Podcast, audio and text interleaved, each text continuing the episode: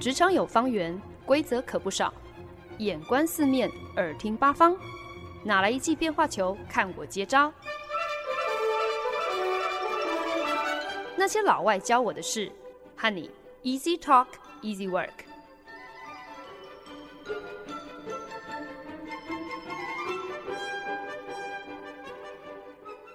您现在收听的是《那些老外教我的事》，我是节目主持人焕恩。我大学交换的那一年，认识了一位朋友。在某一次闲聊当中，他就提到了他最喜欢的一部电影，可是我竟然听都没有听过。当下他非常震惊，可是呢，下一秒钟就开始极其热情地向我来推荐这部电影，跟我说这是一部非常有深度的爱情片，不看可惜。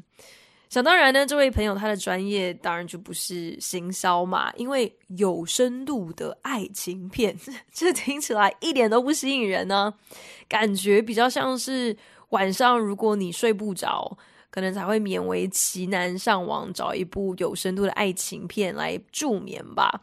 可是我还是忍不住就有点好奇，到底是怎么样的一部爱情片，竟然能够让我的这位朋友如此赞不绝口，所以呢，后来有一天，我就在学校的数位图书馆找到了《爱在黎明破晓时》的 DVD。Before Sunrise，《爱在黎明破晓时》是一九九五年推出的一部爱情片，可是呢，它却彻底的颠覆了当时非常流行的那种爱情电影的模板。与其说 Before Sunrise 是一部爱情文艺片，我个人觉得它其实比较像是一部文艺聊天片。电影中的男女主角在火车上相遇，因为聊得特别投机，本来应该要一路搭车到巴黎的女主角，竟然毅然决然就在维也纳跟这位萍水相逢的男主角一起下车了。男主角隔天一早要赶搭飞机回美国，虽然只剩下几个小时的时间，两个人决定要把握当下。携手漫步维也纳，聊天直到天明，长达一百零五分钟的片长，全程观众就是在看男女主角聊天，在火车上聊天，在摩天轮上聊天，在教堂聊天，在墓园聊天，在餐厅聊天，在河岸聊天，坐在路边聊天，躺在公园绿地聊天。尽管如此，《Before Sunrise》却是一部让人看得目不转睛的电影。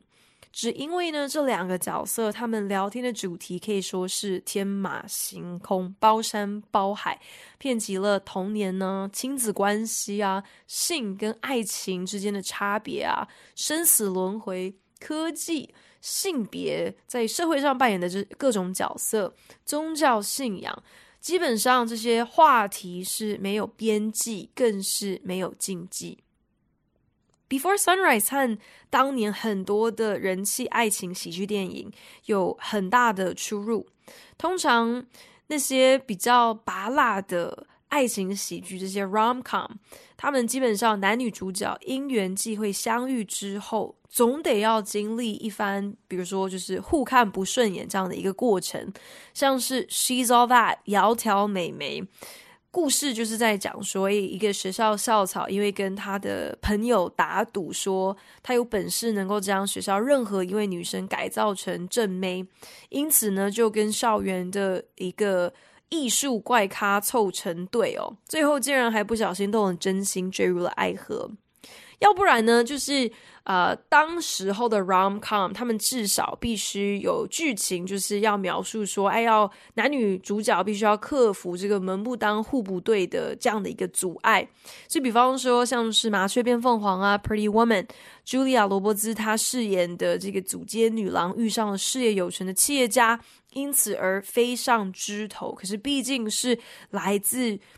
不同的社会层级，所以整个恋爱的过程当中也闹出了很多的笑话，有很多的摩擦。不然呢，就要像是啊，茱莉亚·罗伯兹另外一部爱情喜剧经典，就是《Notting Hill》新娘百分百这部电影呢。如果大家还记得的话，就是在描述一位大明星爱上了小镇的书店老板，一开始好像爱得非常的纯粹。可是中间总是要发生一些其实想来是愚蠢至极的误会，让男女主角大闹分手。那当然，在电影的尾声，肯定这个误会终于是可以被解开，然后最后当然就是上演一个皆大欢喜的结局。可是呢，Before Sunrise 却大胆的剔除掉了以上描述的这些夸大又不切实际，以至于基本上根本没有任何必要的设定还有设计，简单的只是想要在影片当中呈现一段不期而遇，还没有开始就即将要结束，所以呢，只好把握当下，最终结局还有一点暧昧不明的这样的一段感情。当然，很多影迷都知道，《爱在黎明破晓时》这部片的续航力之惊人。自一九九五年之后，可以说是每隔九年又再推出了一部续集。如今呢，已经凑成了所谓的这个《爱在三部曲》：《爱在黎明破晓时》（Before Sunrise）、《爱在日落巴黎时》（Before Sunset） 以及《爱在午夜希腊时》（Before Midnight）。继上个礼拜跟大家聊完《鬼店》的 Shining 之后，本周经典老片 ABC 这个系列单元，想要来换一个口味。来跟大家一起聊一聊《Before Sunrise》爱在黎明破晓时这一部经典爱情文艺片，一起来看看男女主角在这一部堪称是九零年代最为浪漫的爱情文艺片当中，除了可以教我们用 ABC 谈情说爱之外，究竟还有哪一些值得我们偷学的一二事呢？？Before Sunrise，爱在黎明破晓时，可以说是好莱坞最浪漫的爱情文艺片之一。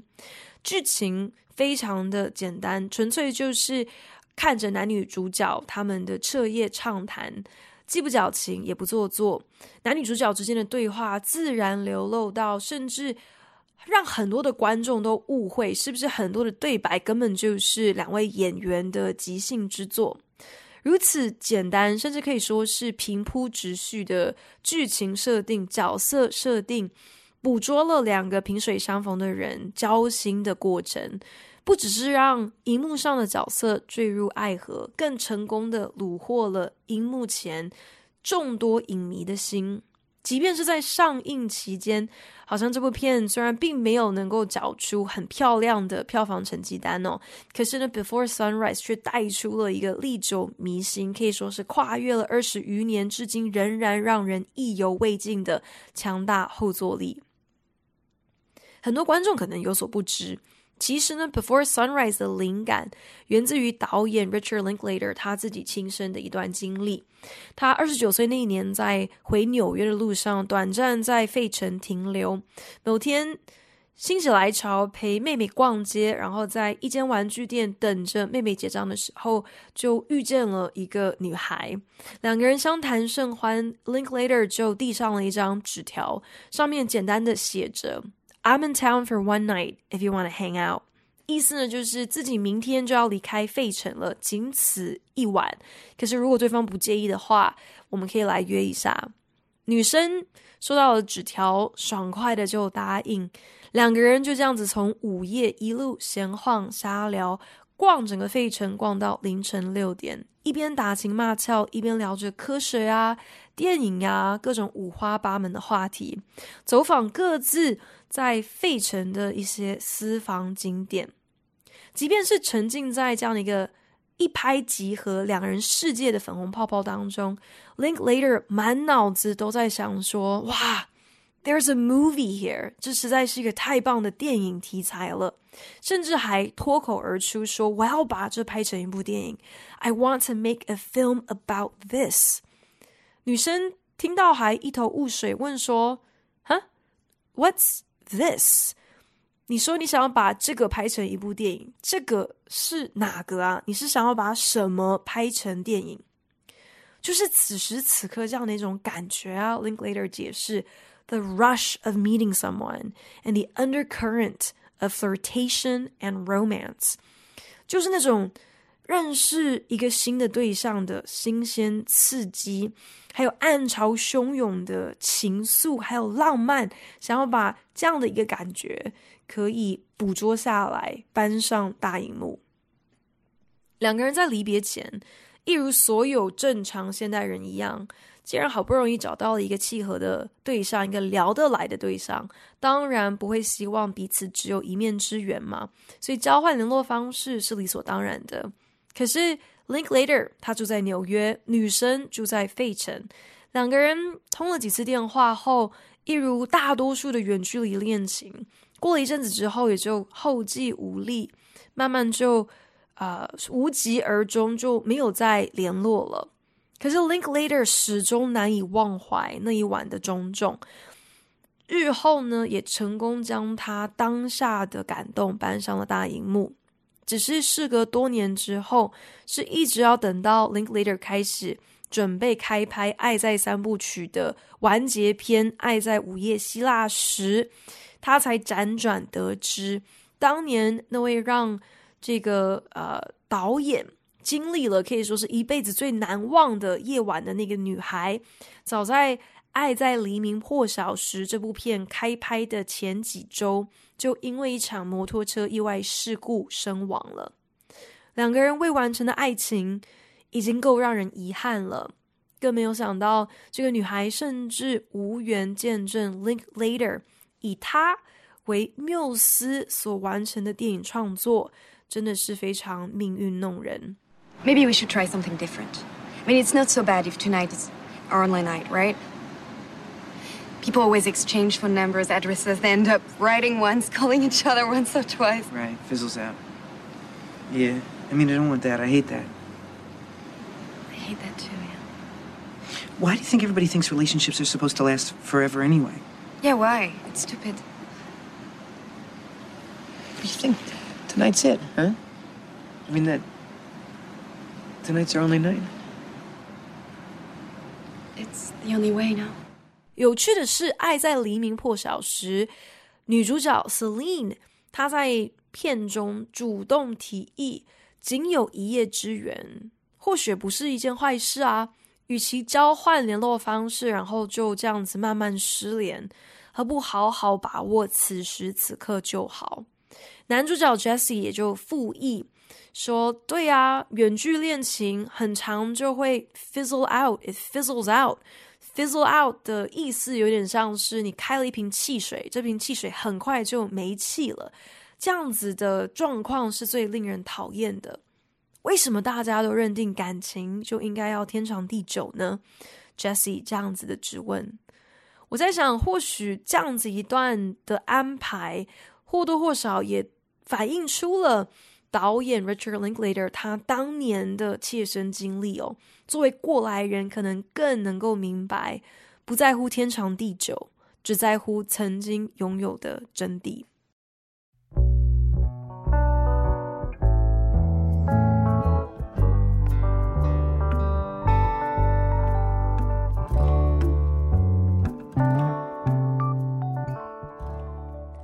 爱在三部曲。很明确的，让我们已经心里有底了，就是当年在火车上相遇，在维也纳彻夜聊天的那一对年轻男女，最终不负众望，是修成了正果，成为了一双女儿的父母。但在一九九五年才刚刚推出了《Before Sunrise》爱在黎明破晓时，那个时候这第一部电影的结局却让人猜不透。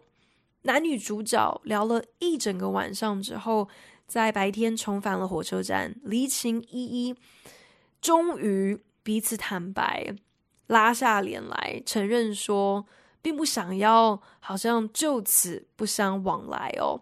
可是眼看火车就要开了，仓促之下，男女主角才许下了一个承诺，相约要在六个月之后重返这个月台。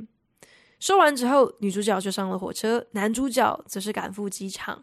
可是两个人是不是真的有信守诺言呢？是不是最后总算是有情人终成眷属呢？这是当时所有观众都迫切想要知道的答案。没想到，其实就连导演也是一直到最后一刻都还左右为难。究竟是要让两个人就此分道扬镳，还是给一个有情人终成眷属的浪漫结局呢？因为整部电影完全是按照时序拍摄的，所以呢，这个电影结尾啊、重返火车站的这个离别戏嘛，其实也是一直拖到啊、等于就是整部片的最后一场戏嘛。在这个过程当中，这场戏的剧本也是反反复复，可以说是一路修改到拍摄当天凌晨三点才终于拍板定案，啊、正式开拍这。可以说是电影的最重要的一场戏之一。很多死忠粉丝在看完了《Before Sunrise》爱在黎明破晓时，不仅是将台词倒背如流，很多人更是按图索骥哦。男主角在维也纳走过的这些这个私房路线，也都成为了这个城市的另类观光行程。可是很多人肯定也不知道哦。其实从一开始，《Before Sunrise》这部电影的地点设定，其实呢是在美国德州的 San Antonio 的火车站。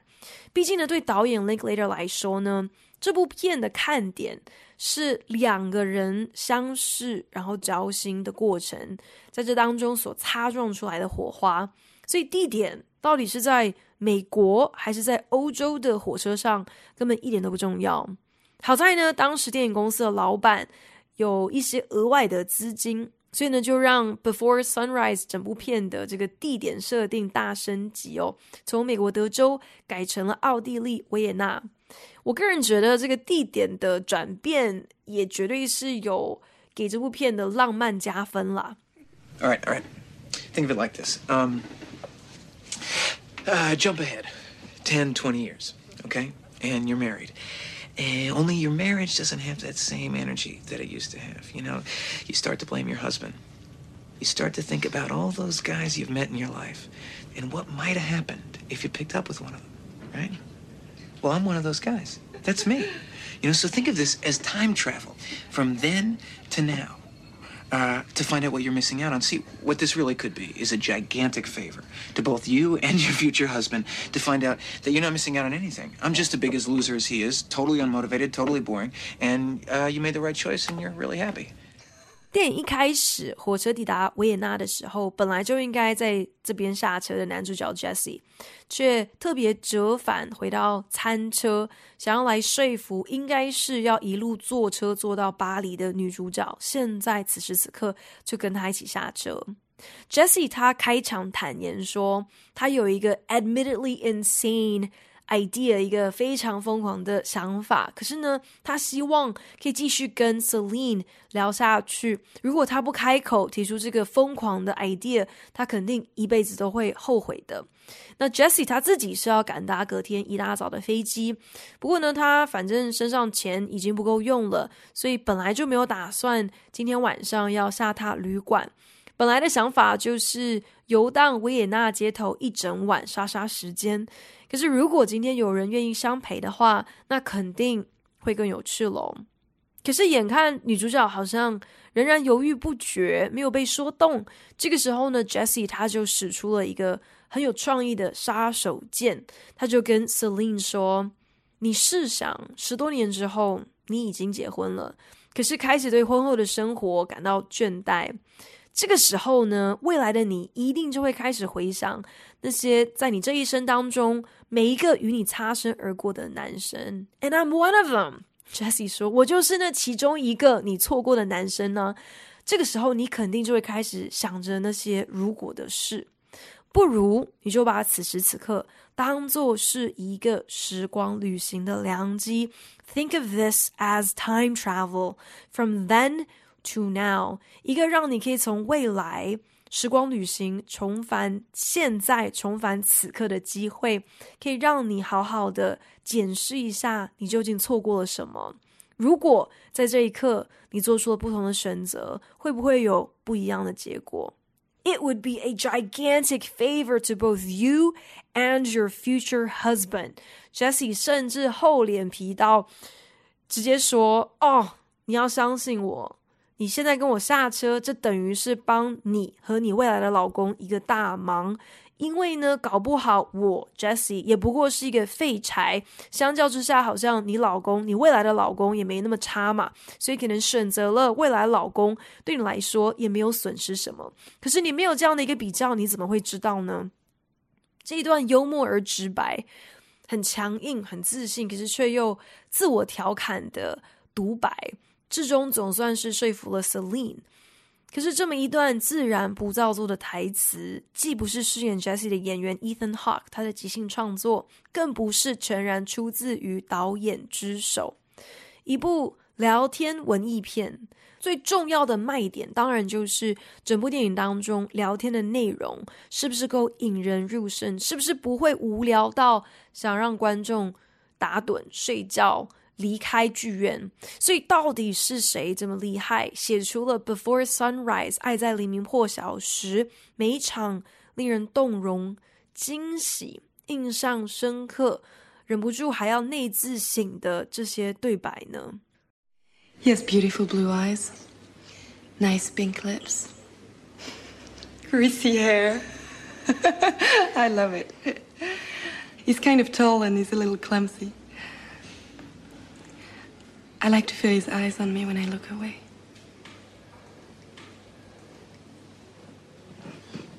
He kind of kisses like an adolescent. It's so cute. What? Yeah, we kissed. it was so adorable. As the night went on, I began to like him more and more. Before Sunrise 有一场非常可爱的戏，男女主角在一间餐厅闲聊，Celine 心血来潮想要跟 Jessie 来 模拟一下。自己跟闺蜜讲电话这样的一个过程哦，所以呢，两个人就各自勾起了手指，大拇指紧贴耳朵，小拇指凑在嘴边，像是假装拿起一个电话话筒，用这样的一个很可爱的角色扮演方式，借机向彼此可以直接吐露许多只可能是跟闺蜜或者是跟好兄弟才说得出口的一些内心话。Celine 就描述说自己是如何在火车上邂逅了一个美国大男孩，在这个大男孩开口说服自己提前下火车之前，其实呢，Celine 就已经下定决心要这么做了。听到 Celine 这样讲，Jessie 的眼睛整个就发亮哦。那 Celine 接着就继续假装在跟闺蜜讲电话嘛，就开始形容啦。哦，这个美国男孩他有着一双美丽的蓝色眼睛，有好看的嘴唇，还有油亮的头发，身材算高，手脚有点笨拙。然后他就讲了一句，我觉得就是很浪漫的法国人会讲的话。I like to feel his eyes on me when I look away。在我望向别处的时候，我喜欢他的视线停留在我身上的感觉。但是最露骨的告白还不仅止于此哦。Celine 其实笑出来说：“这个美国大男孩，他接吻的时候真的有点像是一个青少年哦。He kind of kisses like an adolescent。”当然，这句话一讲出来，搞得 Jessie 是既震惊又羞愧哦。好在 Celine 紧接着就补充说明：“It was so adorable，他好可爱。”As the night went on, I began to like him more and more。越夜越喜欢他。Before Sunrise 之所以能够以如此简单的纯聊天剧情撑起。 啊，超过一个半小时片长的这样的一部电影，很大一部分当然是要归功于选角选的非常的好。男主角 Ethan Hawke 和女主角 Julie Delpy 在荧幕前的默契十足，而且呢，也完全就是英文常说的两个人之间是非常有 chemistry，两个人对戏产生的这个化学反应，真的是所有人都看在眼里。不过，相信从一开始，导演 Richard Linklater 肯定就已经非常清楚选角的重要性了。也因此呢，这部片在开拍之前，光是试镜就足足花上了六个月的时间，而且呢，是同时在洛杉矶还有纽约进行。导演甚至很明确的表示：“I was looking for two creative partners. I wasn't looking for just two pretty faces.” 他在找的。不是两个花瓶，而是两个创意伙伴。特别又因为，啊、，Richard Linklater 非常难能可贵的是，继他上一部电影《Days and Confused》，中文翻译好像是叫做《年少轻狂》，描述的是呃高中生的一些非常青春的这样子的生活哦。那这部片也是大受好评，可是 Richard Linklater 在获得这样的成功之后，竟然还会自我反省，觉得说。他的那一部片太着重于男性的观点了，所以他在筹备《Before Sunrise》这部片的时候，很大的一个目标就是希望可以融入更多女性的一些呃眼光，女性如何看这个世界，看一些不同议题的这样的一个呃女性视角、女性的角度。那在试镜的过程当中，他好不容易就选中了 Ethan Hawke 跟 Julie Delpy 三个人，在开拍前还先行抵达了维也纳，进行了长达三到四周的一个前置工作坊。目的呢，就是因为 Linklater 他认真的是希望跟演员有一个创作上头的合作，由三个人一起来进行修改、淬炼剧本以及彩排。几场戏这样的一个创作过程，最开始的《Before Sunrise》它的剧本其实是非常简短的，大概也就只有三十五页吧。就连两个演员跟导演一起在维也纳进行工作坊的这段期间，演员们自己都忍不住质疑了，开始觉得说应该不会有人想要花这个钱进戏院，只不过是看两个人在大荧幕上闲话家常吧。女主角 Julie Delpy 甚至一度建议说：“我们是不是应该考虑要聘请喜剧编剧，替这个剧本追加几个笑话？不然大家一定会觉得这部电影有够无聊的。”可是当时导演却这么回应：“他说，Julie, I've been in this hotel room writing this movie with you for four weeks, and I have never been bored。”我跟你们这两位主角关在这间旅馆，一起修改剧本，长达四周。这个过程当中，我没有一刻感到无聊。If we could put all that as you on screen, then nobody will be bored. And if they are, they can go to hell. 导演又说了，如果我们今天能够把你的一切搬上荧光幕，那绝对不可能会有人觉得无聊。就算有，我们才管他们去死。Ethan Hunt 也回忆，导演也曾经跟他说过一段很类似的话。导演说：“I don't want you to worry too much about the script. I'm inviting you to be a filmmaker with me.” 我不要你太担心剧本的内容，我现在是在邀请你来跟我一起创造一部电影。My whole life, I've gone to the movies, and there's espionage and shootouts and helicopters, all this action. 我一辈子看的电影都有这些什么谍对谍啊、枪战啊、直升机啊这些动作场面。Everything that I see is all this drama. So much so that you would think my life, our lives, have no drama. 我看的都是这些好像非常戏剧化的。 电影剧情哦，这个戏剧化多到一种程度，可能会让人家误会说，是不是我们的人生相对来说没有任何的张力，完全不戏剧化？That's not the way I feel. My life feels very exciting to me, and, I, and I've never been involved in a chase or a gun shootout. 可是我却不是这么感觉的。 我认为我的人生非常精彩，虽然我从来没有经历过什么枪战啊，或者是飞车追逐。My life is exciting to me, and what's the most exciting thing that's ever happened to me?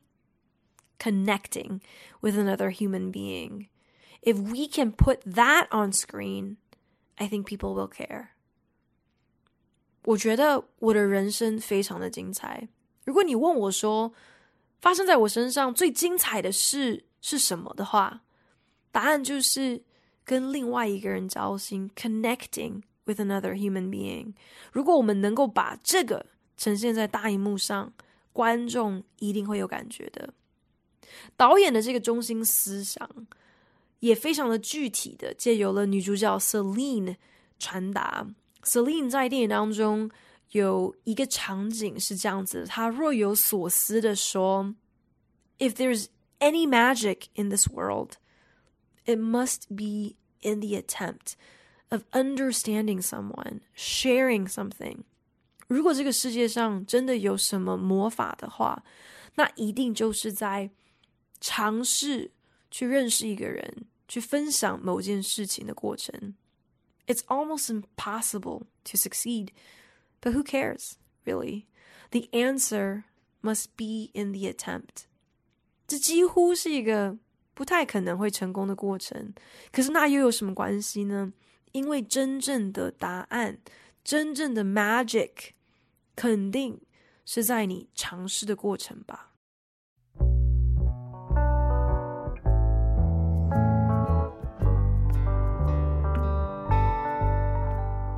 本节目由好家庭联盟网、台北 Bravo FM 九一点三、台中古典音乐台 FM 九七点七制作播出。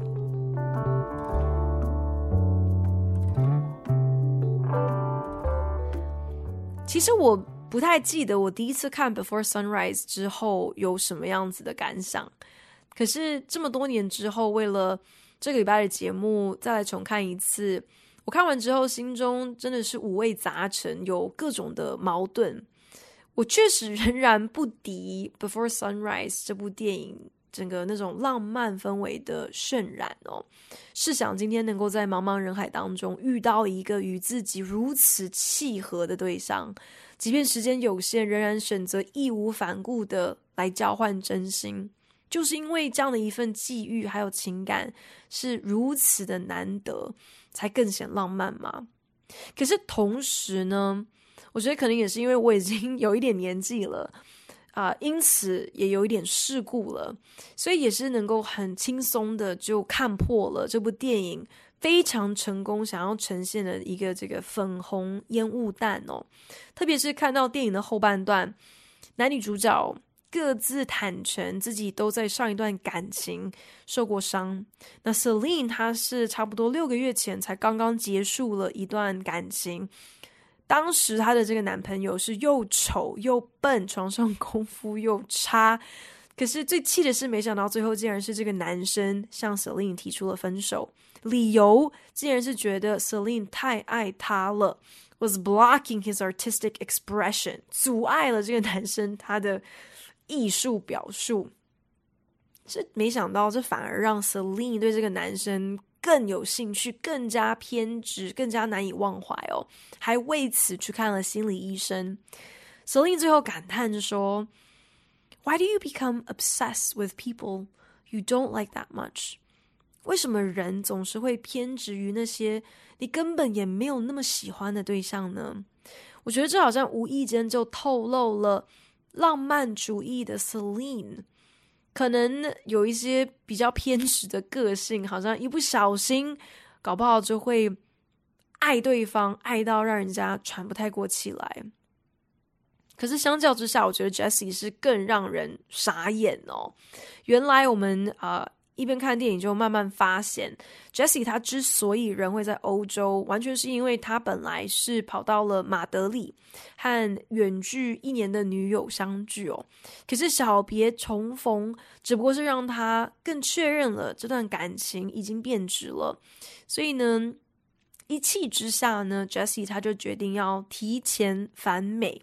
可是他又拉不太下脸来，太早回家哦，所以呢，才出此下策，决定呢，呃，从马德里一路坐火车到维也纳，然后再从维也纳飞回美国。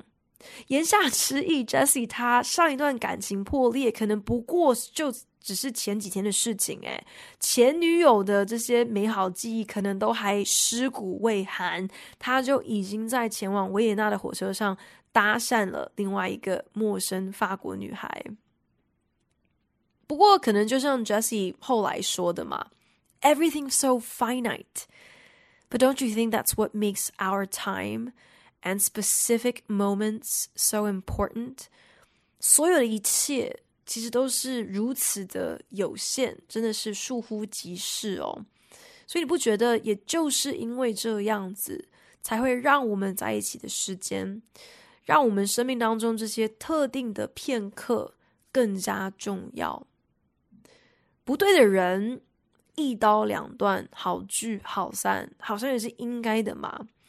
所以有的时候可能及时行乐，把握当下，这不是轻浮，反而是用一个更慎重的态度在看待。眼前那些真正重要的人事物呢？不过说到底，我觉得大多数观众，特别是我这个年纪的观众，再次看完《Before Sunrise》之后，肯定共同会有的一个最大的感慨，应该就是体会到说，如此浪漫的一个邂逅，在有限的时间内，全心全意的和这么一个萍水相逢的人。坦诚相见，心灵交流，这样的情节可能现在已经不可能再上演了，因为你只可能发生在一个网络尚未普及、智慧型手机还不存在的年代。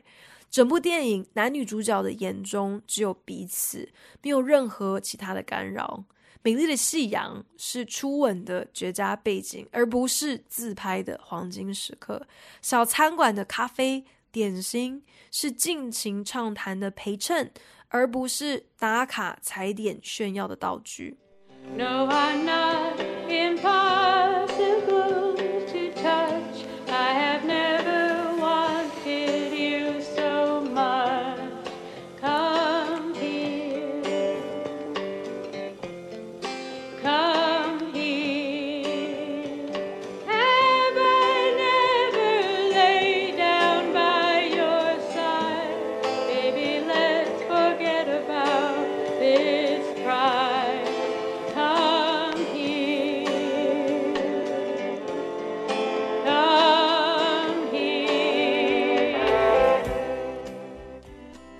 男女主角塞进了黑胶唱片店的小小视听间，聆听 Kath Bloom 演唱的《Come Here》。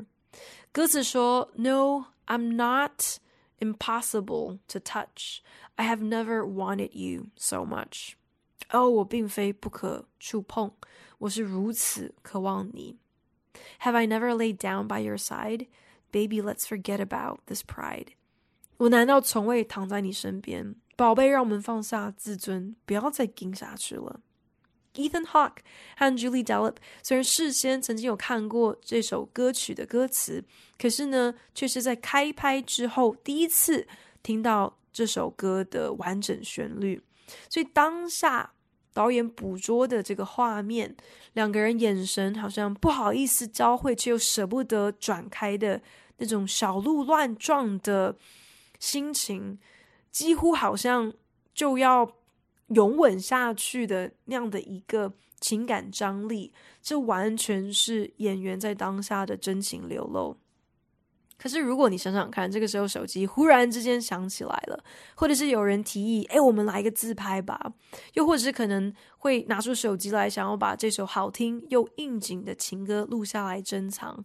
任何一个现代人现在可能最直觉的一个反应，都会瞬间破坏了那一个 moment，那个当下的美好。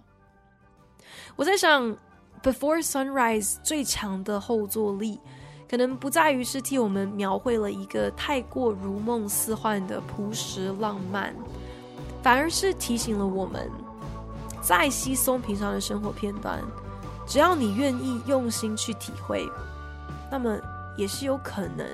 从中找到那些令人意犹未尽的魔幻的。谢谢您收听今天的那些老外教我的事，我是欢恩，我们下礼拜同一时间空中再见喽，拜。